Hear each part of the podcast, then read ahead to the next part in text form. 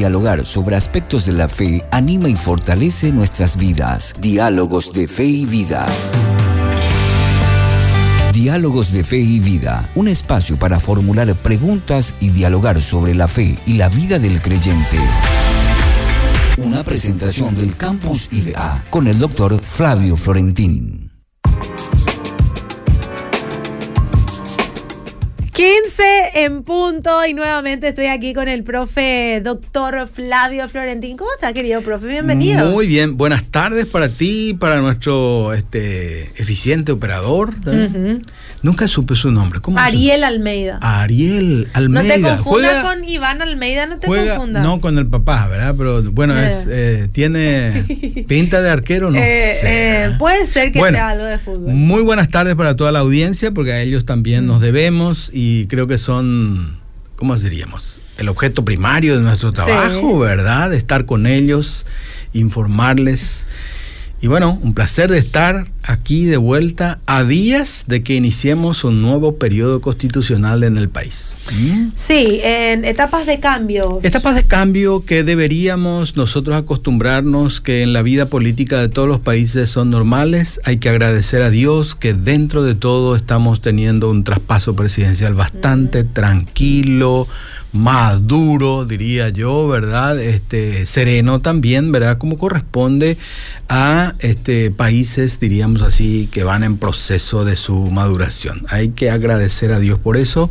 No es tan normal eso en nuestro país, ¿verdad? Si uno conoce un poco el pasado, la historia de nuestro país, estos estas largas décadas que estamos viviendo de transiciones así normales, pacíficas, respetuosas, es un motivo de agradecer a Dios. Y bueno, los cristianos evangélicos también, en esta noche arrancamos un periodo intenso de oración, a lo que llamamos Maratón Nacional de Oración, en donde el pueblo cristiano de Paraguay, creyente, y si fueran también este, católico, pues se une a nosotros para orar, para que a todos nos vaya bien en el país en este nuevo periodo constitucional.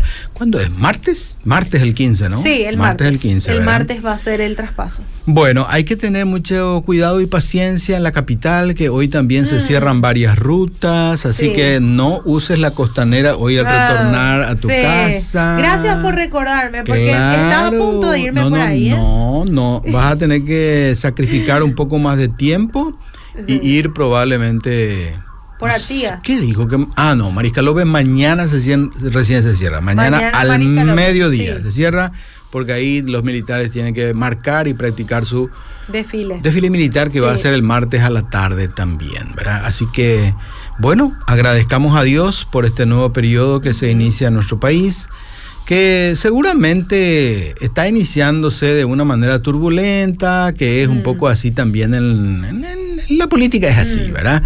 Pero gracias a Dios, sin violencia, y eso tenemos que pedir a nuestro Dios, que todos, como dice la Biblia, podamos vivir quieta y reposadamente. ¿Verdad? cada uno ocupando en nuestros quehaceres, ¿no? Así es, mi querido profe Flavio, y bueno, teníamos que hablar sobre este tema también para recordar a la gente, ¿verdad? ¿Verdad? Claro, es, sí, sí, es nuestra tarea, es nuestra necesidad, ¿verdad? Y bueno, ahora hay que aquietar los corazones, ¿verdad? Porque nosotros también... Porque vamos a aprender también. Vamos a aprender también, ¿verdad?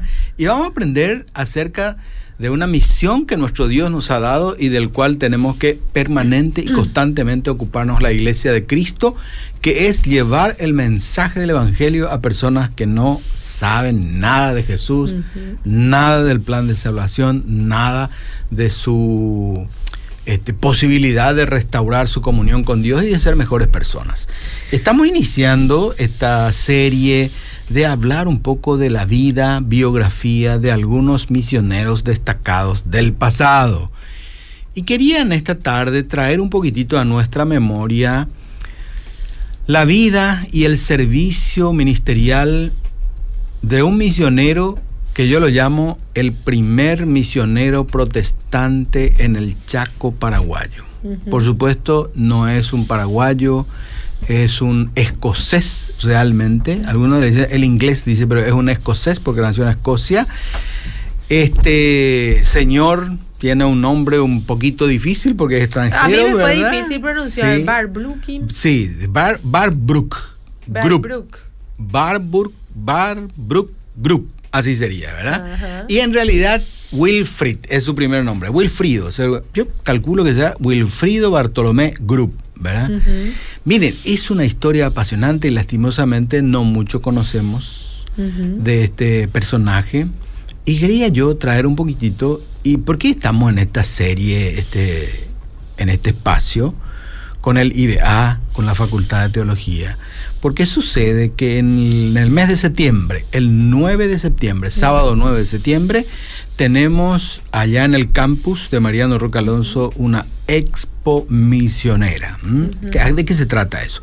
Se trata de que todas las oficinas, instituciones o ministerios que hacen trabajo misionero aquí en el Paraguay, para diferentes estamentos y diferentes grupos de personas van a estar exponiendo sus trabajos, en primer lugar. Después van a haber un montón de talleres para personas que se interesan por el campo misionero. A la noche va a haber una, eh, un culto y una exposición buena de la palabra de Dios. Y por supuesto a la noche también va a haber una gran feria de comidas típicas. Internacionales. Ahí sí, ah, internacional. Ahí te acoplaba, ¿verdad? Te acoplo. Para lo otro podemos esperar un poquito más. ¿verdad? voy, a ir también. No, mira, que, mira que ha habido en el pasado mm. familias que con hijos muy pequeños igual se lanzaron al campo misionero. Sí, sí, sí, sí. Claro, claro, tristemente hay que decir que esos chiquillos muchas murieron, muchos de los hijos. Este porque realmente la obra misionera siempre se hace en nuevos lugares y esos nuevos lugares son inhóspitos para las personas que vienen de un contexto así, diríamos así, más sano, más civilizado. ¿Por qué digo esto? Porque de la persona de quien vamos a hablar, el misionero group, es un anglicano. Es un anglicano. Y yo quiero, pues, pedir, no sé, diríamos así, permiso a mis amigos anglicanos aquí del Paraguay que seguramente van a saber mucho más del señor Group que yo, ¿verdad? Pero hay muchas cosas escritas ya también sobre Group y sobre su labor. Vamos a ubicarnos un poco en el tiempo. ¿Cuándo es que este Wilfrid Bartolomé Group llega al Paraguay? Ubiquémonos en el año 1888, 18 años después de terminar la guerra Guazú, ¿eh? la guerra grande, la guerra del 70. ¿Recuerdan? Sí. 1870, marzo, ahí fallece López, allá en Cerro Corá. 18 años después viene este chico joven, jovencísimo. 24 años tenía este muchacho cuando vino y se internó ahí en el Chaco frente a Concepción para empezar a conocer a los Enclet. ¿Quiénes son ellos? La tribu de los lenguas. Bueno, miremos un poquitito. Nace en Escocia este muchacho en el año 1865. 1865. Cuando empieza la guerra grande, él nace allá en Escocia, A los 20, yo calculo que a los 23 años se traslada al sur de Sudamérica. ¿Cómo, seguramente fue que llegó acá? Eso es importante saber. Bueno, fue un laico comprometido con su fe. Escocia, miren, viene de Escocia, iglesia anglicana, protestante. Esa es iglesia oficial de Inglaterra protestante, ¿verdad? ¿Cómo será que llega aquí?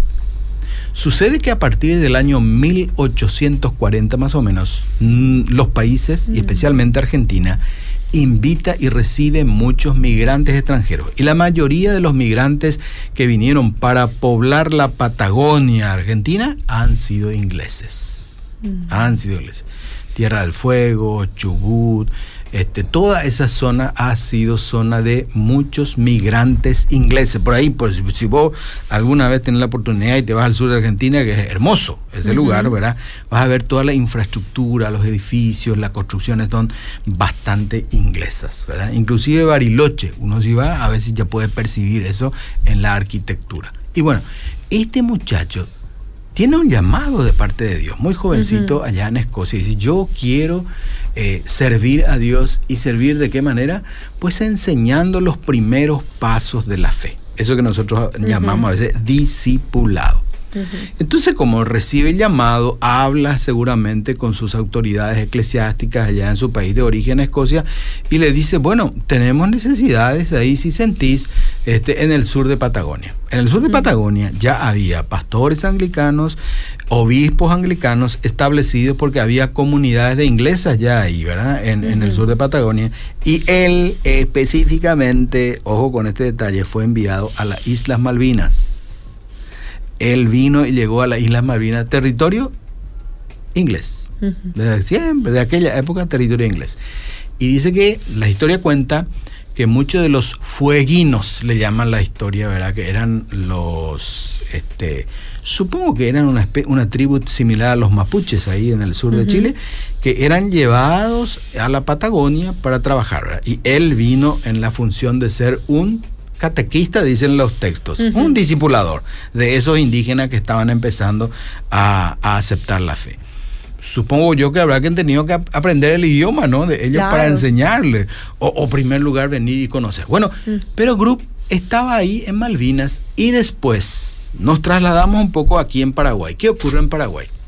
Mm. Los anglicanos, años antes, calculo yo algunos 5 o 6 años antes, ya había enviado parejas de anglicanos para explorar en Paraguay, iniciar un trabajo misionero con indígenas. No es que ellos se ocuparon y querían trabajar, diríamos así, con nosotros los paraguayos. ¿ah? Los anglicanos, vamos a trabajar un poco con las personas que absolutamente nada no conocen el cristianismo. Mire, cuando Bible Group lleva, llega ahí en la zona del Riacho Fernández, frente a Concepción, departamento de Concepción, ciudad de Concepción, ahí está el río Paraguay, cruzado al otro lado está el Chaco paraguayo y ahí entra y se encuentra con estos indígenas viviendo así como vinieron al mundo, sin ninguna ropa. 1889 ya, al principio ahí. Y él viene y se traslada ahí y fue enviado, ¿verdad?, por sus obispos para tratar de ayudarle un poco a los otros que estaban ya acá y que estaban muriéndose de desesperación porque no sabían qué hacer. 24, 25 años seguramente tenía él, llega al Paraguay y se ubica, ¿verdad?, este, en esa zona que dijimos en el Chaco, en la zona de Riacho Fernández, frente a Concepción, y su tarea eh, evangelizadora lo inicia con los lenguas. Mm. Mira que nosotros tenemos muchos indígenas en Paraguay, muchísimas familias. Acá en Asunción siempre nosotros vemos, ¿verdad?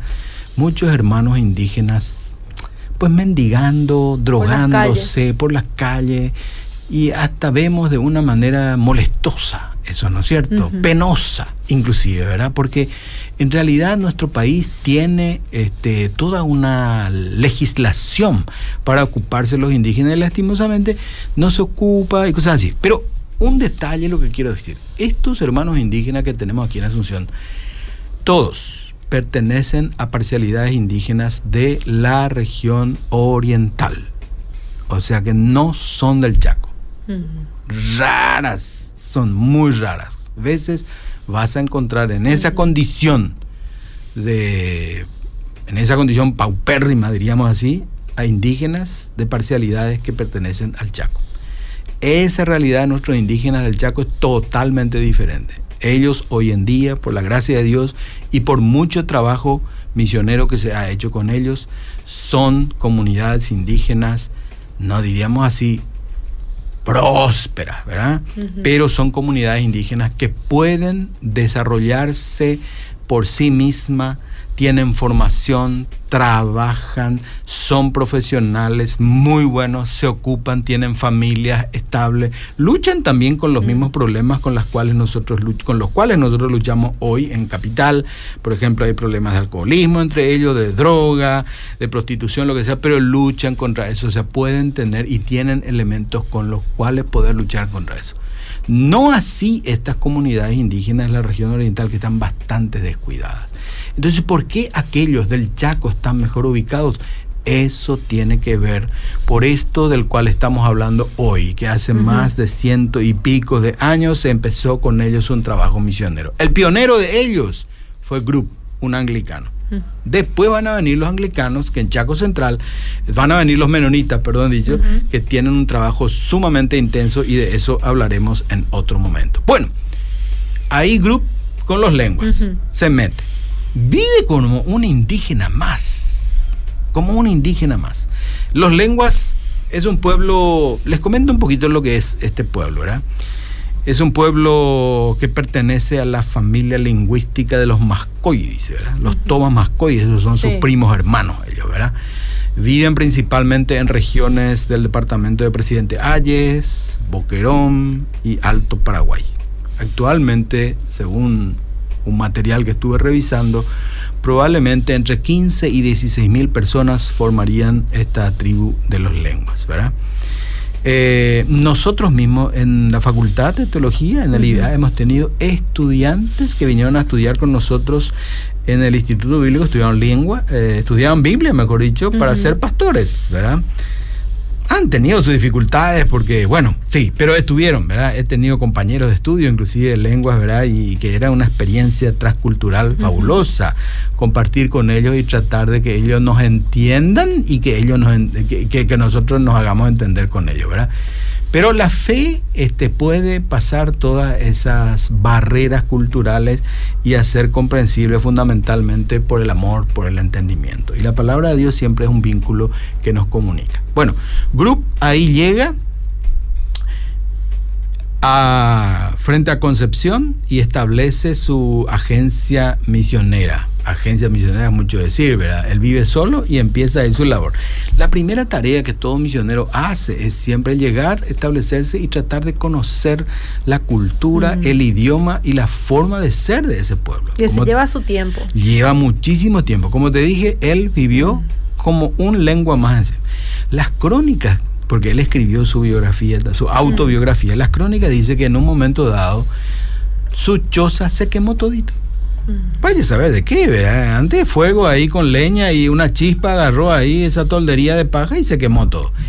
Perdió todo, toda la ropa que tenía y dice que por mucho tiempo él tuvo que vivir así, como los lenguas, prácticamente tapándose la, las partes íntimas y viviendo así.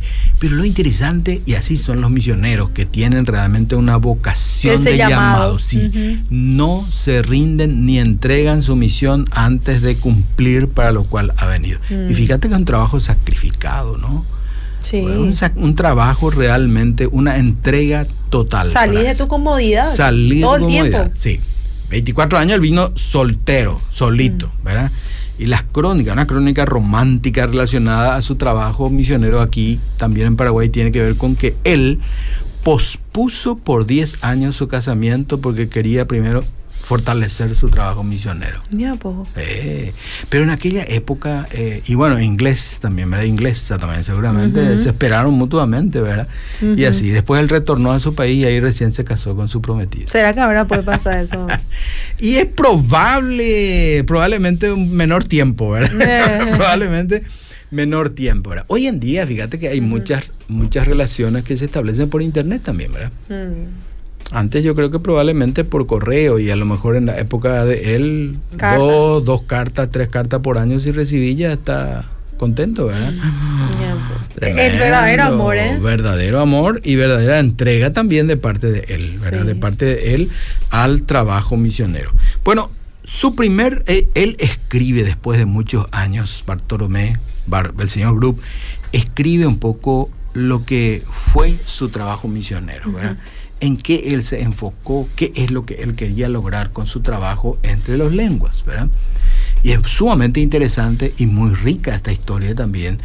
De hecho que a este señor Group, el gobierno paraguayo antes de 1900 le da un reconocimiento, un reconocimiento y lo nombra eh, comisario general y gran pacificador del Chaco algo así, entre los indígenas, porque el gobierno paraguayo en aquella época estaba muy preocupado de cómo lograr tener una convivencia pacífica entre los pueblos indígenas y los estancieros que estaban ahí, ¿verdad? Porque los estancieros ya estaban avanzando ahí sobre el Chaco, como hasta hoy en día abundan, ¿verdad? Pero los indígenas, como eran recolectores y cazadores, Si encontraban un venado, gloria a Dios. Pero si encontraban un torito, mejor todavía, ¿verdad? Ah. Entonces les perseguía mucho, eso les robaba mucho. Y, y bueno, ahí estaba esa. Y seguramente los estancieros, mucha violencia, mucho resentimiento. Y Group logró entrar ahí y tratar de convencerle a los indígenas a través de su misión evangelizadora para que se establezca una convivencia pacífica. ¿Qué dice él que fue su, su objetivo primario? Dice que su primer objetivo fue sedentarizar a los nativos. ¿Te suena esa palabra? Sedentarizar. Y cuando hoy en sedentario, día, me- eh, me- ¿qué- me- qué- hoy en algo día? de agua, eh. No, no, algo de sedentario. No, algo los, los de- nutricionistas nos de hablan estar- mucho. Algo de estar activo. No, a lo, a lo contrario, tenemos una vida muy sedentaria hoy en día, dicen los Sí, nutricionistas, ¿verdad? sí. ¿Qué significa eso? Que estás sentado, no por y comer, ¿verdad? Entonces, pero estos nativos eran lo contrario. Mm. Su primer objetivo, Guru, era a esta gente tenemos que hacer que se queden en un lugar para que algo podamos lograr con ellos. Porque estos indígenas se movían en función a qué? A dos cosas. Donde hay agua para tomar y en segundo lugar, donde hay un poquito más de bicho que poder cazar para comer. Entonces, imposible, se movían y debido a esa alta movilidad que tenían estos, estas parcialidades, estas tribus, porque eran recolectores, como dicen algunos, eh, eh, eran recolectores, se movían mucho, era imposible lograr que ellos, bueno, quédate acá, vamos a cultivar algo, vamos a esperar que salga los frutos de la tierra y ahí comemos, ¿verdad? Entonces su primer objetivo era lograr que ellos se queden en un lugar y que ellos puedan subsistir de sus propios cultivos. Y ganan por la tarea, que tú no es, no es poca cosa eso. Cultivar algo o, o cazar algo y vender aunque sea pluma y de eso poder subsistir. ¿verdad? Bueno, en un escrito suyo, él dice y narra un poco lo que fue. Estamos avanzando la hora. Eso siempre me pasa a mí cuando, cuando empiezo a contar las historias. Estamos bien todavía. Bueno, En les digo lo que él escribió con respecto a mi tarea misionera, dice, consistía en detener la declinación y el deterioro de esta raza. Detener eso, porque él veía que si algo no se hacía por ellos, si no se los cristianizaba, ese pueblo iba a desaparecer. Segundo dice, quería yo elevar el nivel de los nativos a que sean propietarios de sus tierras, que no anden ahí vagando, Mm. ¿verdad?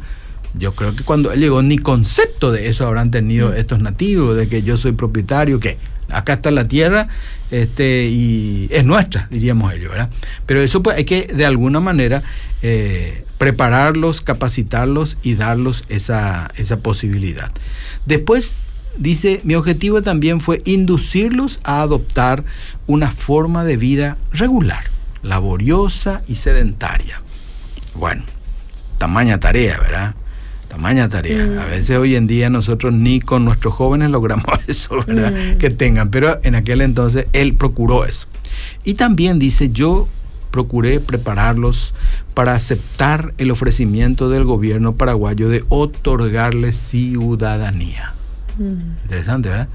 Darle una, Mm. un certificado de nacimiento y después cedularle, ¿verdad? Entonces son Mm. ciudadanos. Hoy en día, creo yo, todas las comunidades indígenas tienen esa posibilidad. Antes, sí. nada, no existía. Y si vos no tenés una identidad en el pueblo, no existís. ¿verdad? Hoy en día se hace muchísima labor en eso porque a partir de ahí vos podés generar de parte del Mm. Estado un montón de políticas, ¿verdad? De protección, de defensa o de lo que sea, ¿verdad? Bueno, pero si no existís, nadie sabe que existís, ¿verdad?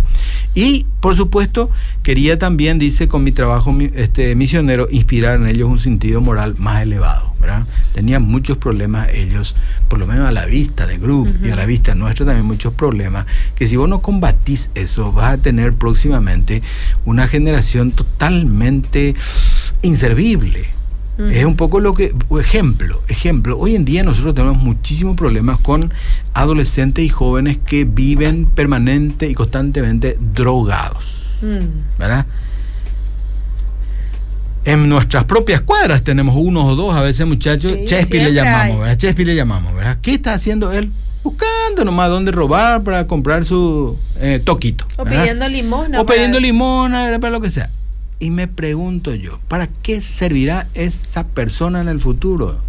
si no cambia su manera de ver, si, no, si alguien no llega Mm. y si no le llega el Evangelio de Cristo y lo transforma, no, es inservible. Va a ser una persona al cual hay que, y no por mucho tiempo, porque lastimosamente estas drogas muy rápidamente te matan. Bueno, estos indígenas tenían muchos problemas con el alcoholismo. El alcoholismo. No es que ellos eh, llevaban de acá petaca y tomaban, ¿verdad? No, ellos hacían su propia chicha, ¿verdad? Su propia chicha y con eso se emborrachaban. Y cuando se emborrachaban, eso vaya a saber lo que ellos hacían en aquel entonces, ¿verdad? Bueno, y eso era, y, y quería él también convertirlos a esas personas en miembros útiles de su sociedad para que pudieran cumplir en parte del desarrollo para su propia gente. Mm. Objetivo espectacular. Y él dice, el método y el mecanismo que tengo para lograr todo o alguna de estas cosas es llevarle el Evangelio de Jesucristo a Mm. sus vidas, ¿verdad? Y bueno, y ahí está.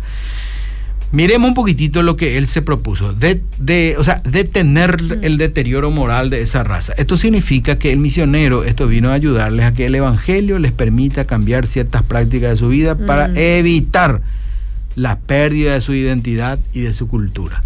Hoy en día se critica mucho lastimosamente a los misioneros porque dicen que le anulan su cultura y cosas así. Mm. En Brasil especialmente es tremendamente difícil hoy en día trabajar con los grupos así de nativos, porque se critica mucho a los misioneros que le vienen, le, le- le rompen, o sea, le, le hacen perder su identidad, dice. Pero la identidad autóctona de estos indígenas era una desgracia. Estos iban a la Mm. perdición de su cultura si de alguna Mm. manera no se les ayudaba. Y este grupo tenía esa, eh, veía que esa era su tarea y su misión, ¿verdad? En aquella época los lenguas tenían mucha práctica del infanticidio. ¿Qué es? El infanticidio es la práctica de que se mataba a los chicos apenas nacían, pero no a todos, no a Mm. todos.